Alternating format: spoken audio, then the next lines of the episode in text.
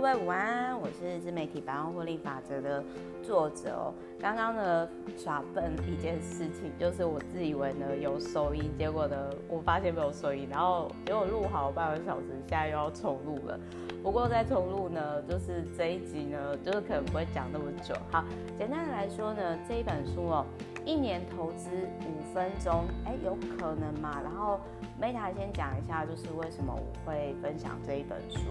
原因是呢，我昨天跟我一个认识很多年的连友，然后非常的 amazing，天啊，他的公司超过十年了，然后就是我觉得他一直到现在应该也算是还能生活吧。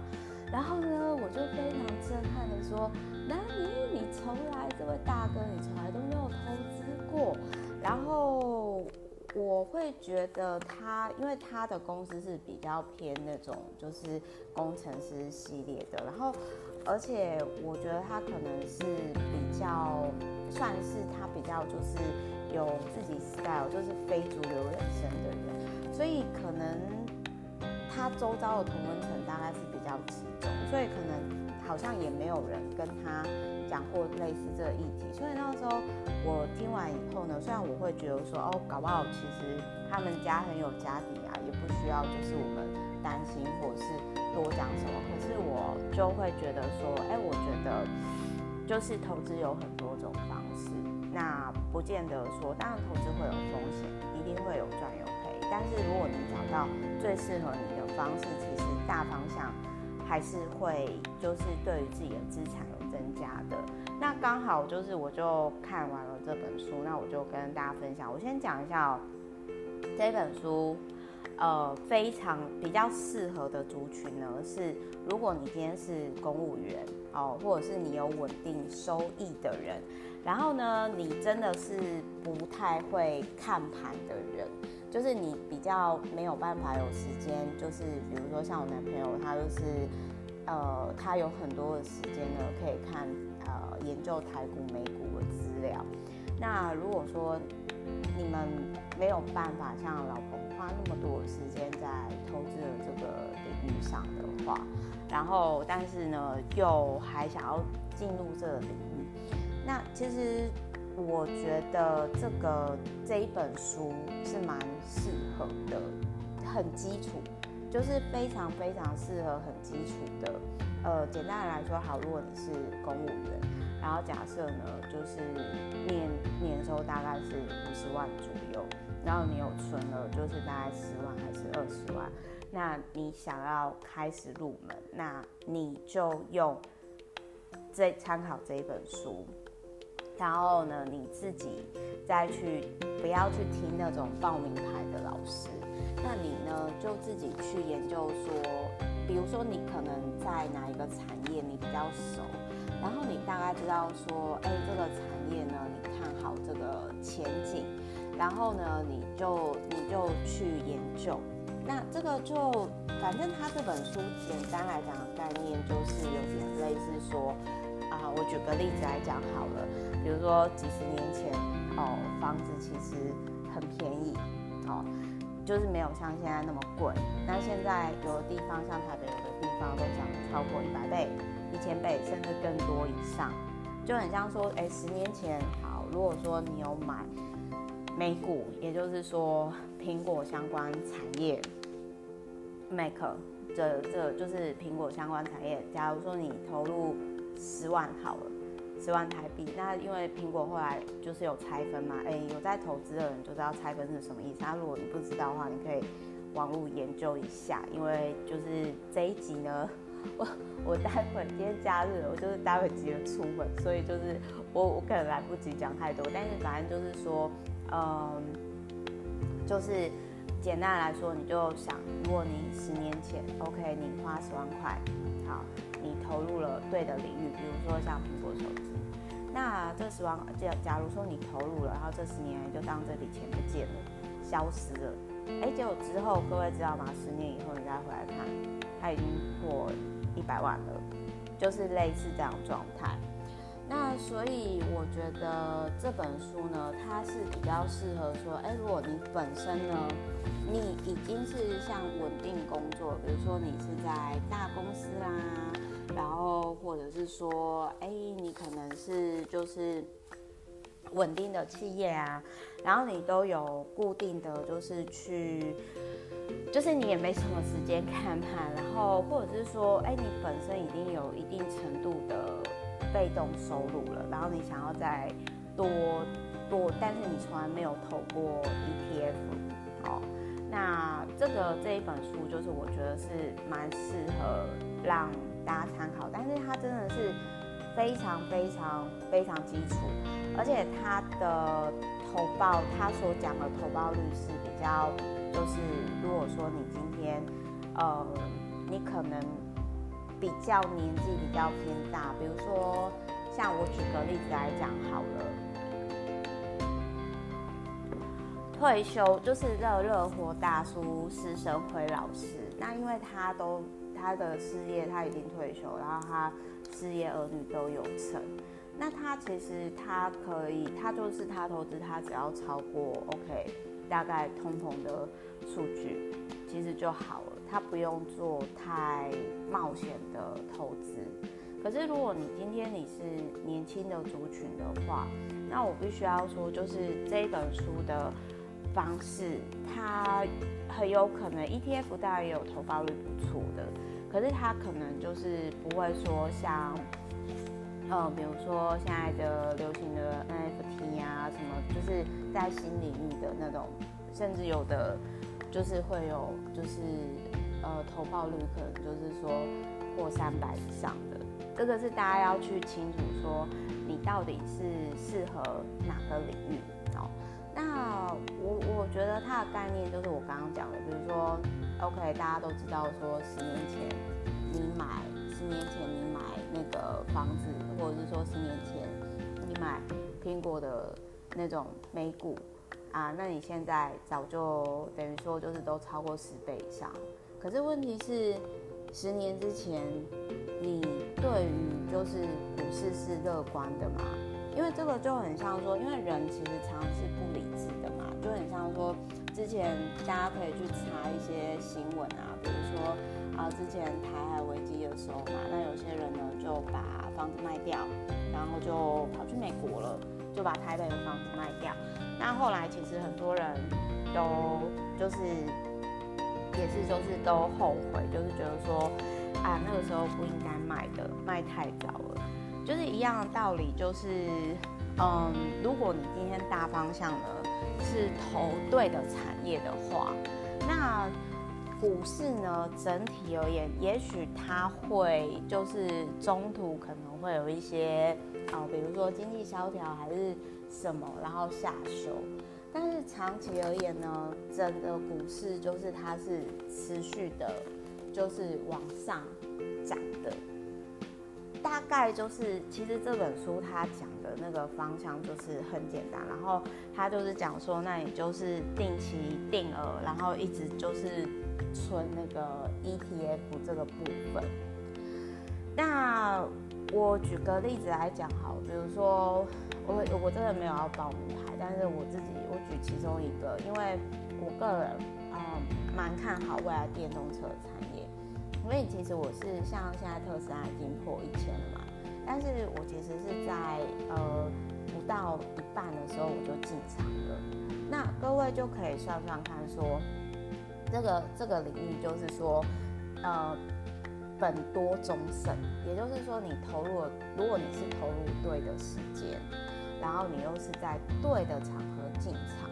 那你最终其实就是变成说，真的就是钱会一直帮你赚钱。那但是我必须要讲一下，就是说我不适合什么投资方式，我就比较不适合有些男生很喜欢那种当冲，也就是说哦每天杀进杀出的那种方式，那个其实还蛮不适合我的。但是就蛮适合有些男生，因为有些男生就是他们会去玩期货啊、选择权啊这些。这些东西，所以我觉得这都没有什么好与不好，只是在于说，就很像理财书或者是理财工具，也都没有什么好与不好，就只有说适不适合你自己。那所以还是要回归到说，你够不够认识你自己。那在这本书里面，我可能讲，因为我希望大家可以自己去买这本书。不过我必须要说，就是如果你是想要呃学技术的话，就是这一本书比较，它是讲就是大，就是算是讲大方向，可是它的大方向价值观我是蛮认同的啦。那他就有提到说，为什么一年可以只花五分钟？因为呢，就是你，他就有提到说呢，击败大盘的市场零和游戏。那如果你不知道说什么是零和游戏，你可以去查一下，不 就是它的定义以及就是一些经济学。所以反正就是说，简单来讲，你只要。呃，击败一半以上的投资人，那就有获利了。就是说，这一本书简单的来讲，就是说呢，你只要采取指数化投资，你就可以至少赢了一半以上的投资者。那当然，如果你要真的绩效非常非常好，你还是要做功课嘛。可是那个就是有点类似说啊，我就是大方向选择对的领域，然后大概高出平均值一点点。如果你是哦，我不求很高获利，但是我有获利到，就是超过一定，就是超过，就是比那种就是乱投资的人还要稳定获利的话，那你就可以用这种方式。好，那我这本书我比较觉得说，啊，什么天啊，就是居然连开户都有写进去，什么居然连不委托都有写进去。好，我先讲一下，就是如果你今天你要买美股的话，你可以。直接开海外券商，就是 First Trade 那一种。那其实网络上都有，那大家都可以就是去参考。比如说像我觉得那个慢活夫妻啊，就是他们的频道都写得很仔细。那再来就是说副委托是什么？副委托就是呃，如果你今天呢，你懒得看外英文。那像我自己也有开副委托账户，那你就是直接呢，就是在国内就开副委托。可是副委托的缺点是什么？就是不委托的，如果你今天要买美股的话，或者是就是海外股票的话，我建议你是要放长期的，因为付委托它的手续费非常的贵，所以有些人他们其实办完付委托会骂，是因为他没有想清楚，然后就是诶、就是。常常买进买出，可是你光是那个美金的汇率呀，然后再加上付委托的手续费啊，那很贵。然后其实我记得好像单笔买卖一次，就是因为每家不同啊，然后大概就是几百块这样子，很贵。所以就是有些人就会在那边买，但是我会觉得说，如果你今天真的是要开美股，然后又是复委托的话，你就是要找那种你投进去。然后你可能就放长期，然后就很像这本书里面讲的，就是一直买就对，然后建立购买的频率。那这个就是蛮违反人性，因为很多人就是，当你今天在赔钱的时候，其实你会心情不美丽。赚钱当然很开心，就很像说我那个时候进场的时候，比如说现在一千多，我当然很开心。可是中间我在买的时候，就是它有起起伏伏的时候。我还是有被影响，当然我知道这个没有台股那么刺激，可是我都已经被影响，所以我就知道说我比较适合的是像这种的投资方式，而不是太过刺激的选择权啊、期货啊，或者是股票方式，然后还有房地产也比较适合我。呃，我还是会觉得说，就是不要看别人做什么，最重要的是说你要清楚知道说。你自己适合的是什么？然后投资就是要让自己舒服、睡得着的方式。那如果你现在没有那一种，就是可能投入之后你，你可能就是看，就是因为有些人其实会去借钱投资。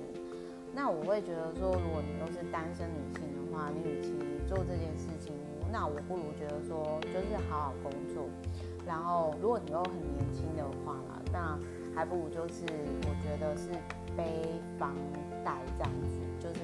我说实话，但是当然你要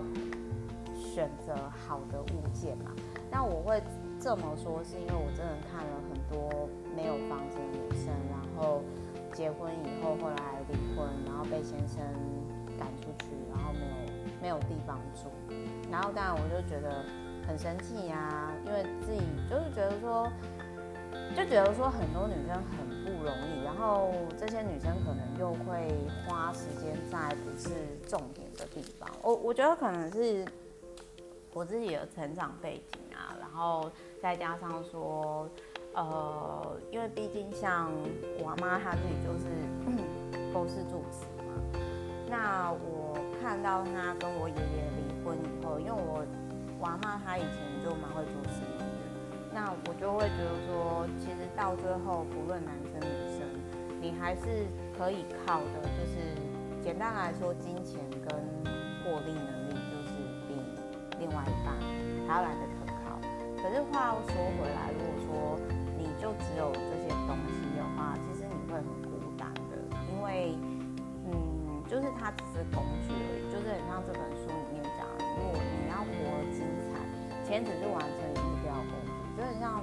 我那个时候我去环游世界的时候，其实我就虽然我认识很多朋，可是我那个时候我就会觉得说，天哪，我一直在认识新朋友，可是我一直在 say goodbye。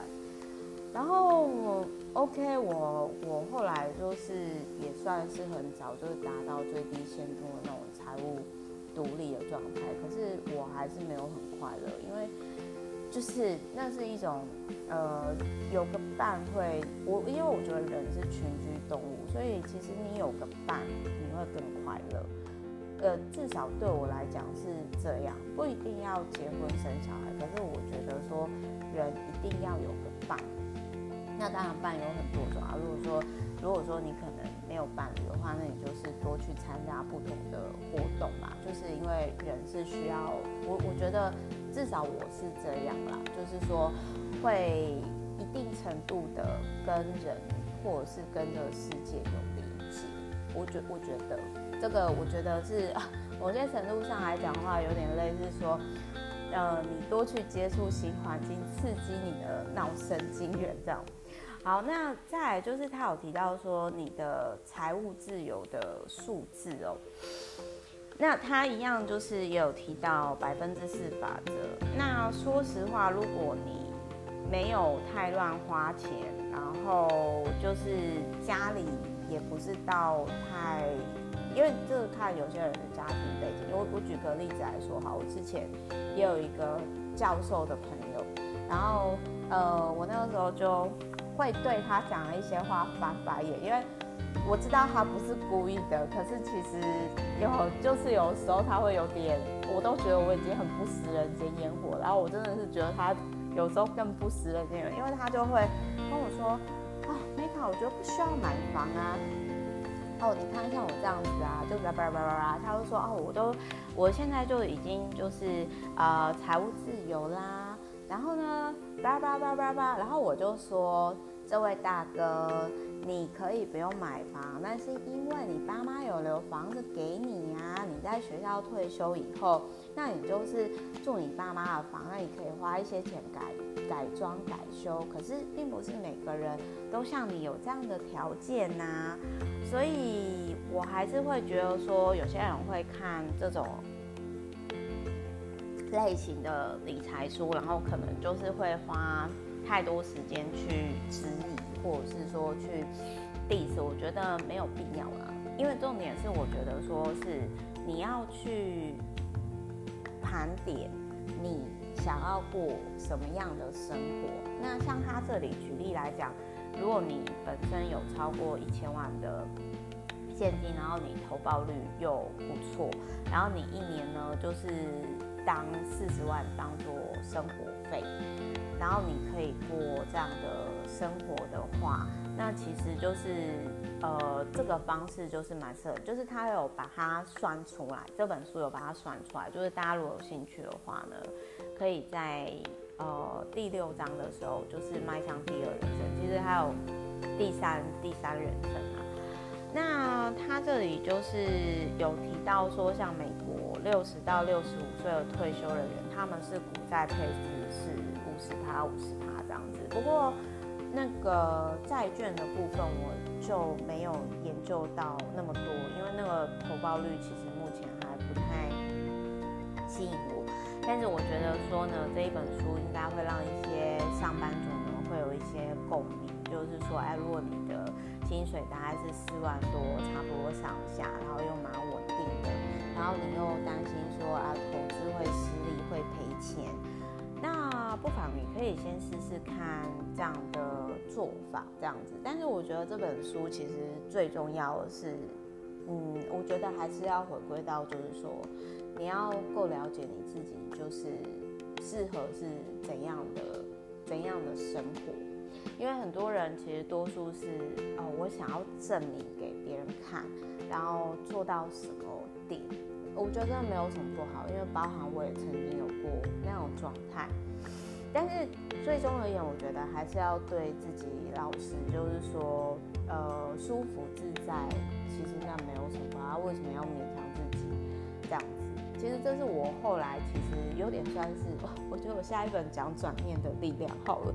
对，就是我后来就突然间觉得说，我我觉得可能也是跟我以前的。成长背景有就是像，因为以前我就是哦，富二代啊，好学生啊，拿奖学金啊，哦，照顾阿嬷啊，扛起超过我的责任啊，而重点是我都做不到。可是做到以后，其实那蛮空虚的，就是好没有好好为自己活过。可是生活其实有非常非常多的方式。那其实类似的概念呢，像那个 YouTuber 那个丁特啊，就打电动丁，他有提到说，欲望是无止境的，因为资本资本市场就是希望你一直消费嘛。但是欲望是无止境的，可是这个东西，也许我们想要很多，但是本质上需要的其实是不多的。所以我觉得还是要回归本心，就是说，特别是我每次很多人会说。我很省啊，或者是说我可能就是没好像就是没什么物欲，我觉得可能是来自于说，也不是我刻意省，就是说实话，就是我常常买东西都没有在看价钱，但是我买的东西也可能不是像有些人的那种奢侈品，但是就是说呃我在环游世界那个时候，因为我所有重要的东西都是在那个行李箱。我那时候我就觉得说，OK，这个行李箱或者是这个背包，因为有时候那个背包破掉，我就用行李箱交替。那就是说，这个行李箱或者是这个背包就是我的家。那你你如果安心，世界就是你的家。那你如果心没有安下来，那到哪里都会不平静啊。我还是觉得说，心宁静跟情绪稳定，那其实。各方面都不是什么问题，但是如果心没有稳定下来，心没有静下来，那其实就会衍生出很多问题。所以后来，其实，在疫情这两年当中，我觉得送给我最大的礼物是好好的照顾自己，不需要太勉强自己，然后就是说照顾好自己，其实就是给周遭的人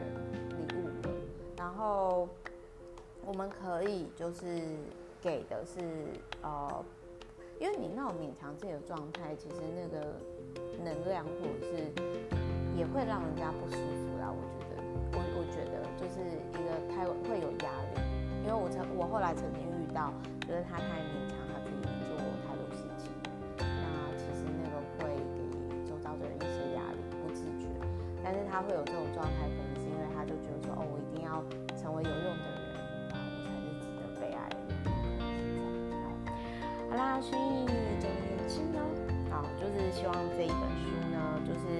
觉得这一本书大家可以去算一下，如果说你的月薪是四万的话，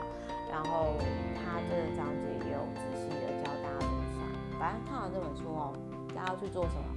没开户的哦，然后去开户啊，最好是开那个离家里比较近的券商哦，啊，找那个就是业务员跟你比较好沟通的哦，这是最简单的事情。赶快去做哦！看完之后要怎么做？第一步为自己开户，好、哦，这是最基本的。